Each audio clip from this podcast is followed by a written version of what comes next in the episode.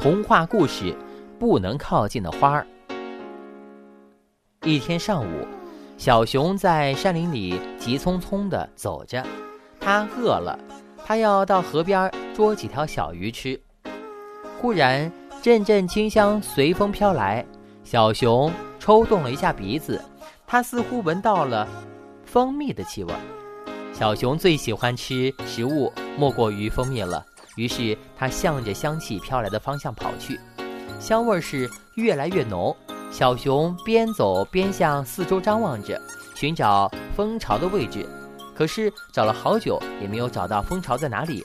小熊又抽动了一下鼻子，这时他才发现，香味原来是由一颗不知名的花散发出来的。花的叶子细长，有一米左右，花就在散在一片片叶子上面。白色的花瓣呈辐射状向四周伸展着，其形状呢酷似齿轮。花瓣的基部呢为淡蓝色，黄色的花心被一团一圈紫红色呢包围着，娇艳美丽。好香呢！这是一种什么花呢？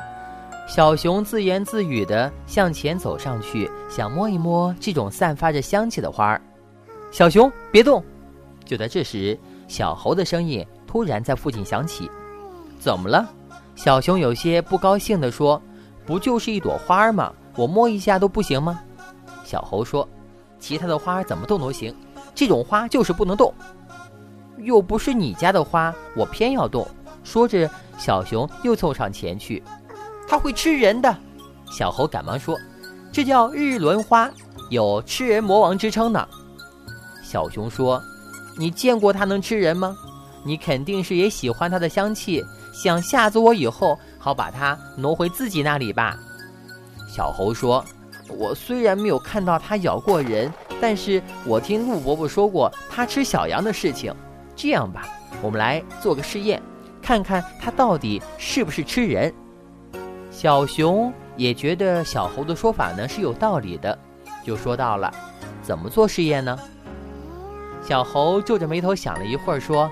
看我的，小猴向四周看了看，找到一只不知被什么动物吃剩的老鼠，用细长的草把老鼠捆在一根树枝上，然后慢慢地将老鼠向那朵花靠近。那朵花叫日轮花。就在这时，惊险的一幕发生了：老鼠刚碰到日轮花的叶子，那细长的叶子便马上从四周啊。像鸟爪一样的伸抓过来，紧紧地把老鼠树枝拖住，以至于把小猴也拽到了地上。小猴快跑！小熊赶忙走上前来，拉着小猴向后撤退。他们刚刚停下，回头一看，只见老鼠和树枝都被拖到在潮湿的草地上。就在他们惊魂未定之时，更为可怕的一幕出现了。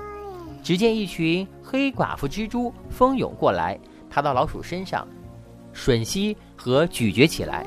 一会儿功夫，老鼠便只剩下了几段小小的骨头。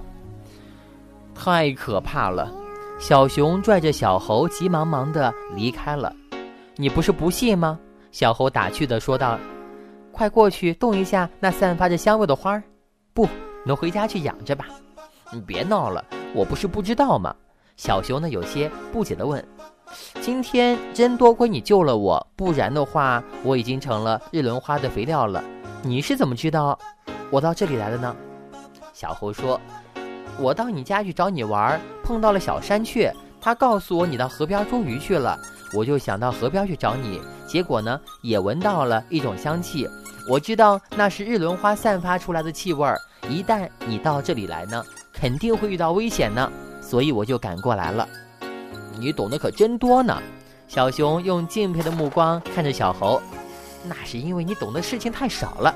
小猴笑着说：“以后啊，可一定要虚心听取别人的建议呢。”那是那是，小熊说：“日轮花怎么会这么厉害呢？还有那些黑寡妇蜘蛛，他们是怎么知道这里有老鼠的呢？”小猴说。其实啊，日轮花和黑寡妇蜘蛛呢是一种共生的关系。黑寡妇蜘蛛本来就一直躲藏在日轮花的旁边，我们今天呢，只是用一种一只死老鼠来做试验。如果是一种活着的动物呢，被日轮花捉住了，黑寡妇蜘蛛呢，便会迅速的赶来咬食它们的身体。这种蜘蛛的身上呢，它的颚内呢有毒腺，能够分泌出一种神经性的这种毒蛋白液体。当毒液呢进入到动物的身体，就会致动物死亡，尸体呢就成了黑寡妇蜘蛛的食粮呢。小熊又问到了：“那日轮花会得到什么好处呢？”小猴说道：“黑寡妇蜘蛛吃了动物身体之后呢，所排出的粪便便是日轮花的一种特别养料呢，所以日轮花才尽心尽力地为黑蜘蛛捕食猎物。”凡是有日轮花的地方，必有吃人的黑寡妇蜘蛛呢。啊！小熊惊恐地向四周看了一圈，快跑！小熊拉着小猴向远离日轮花的地方跑去。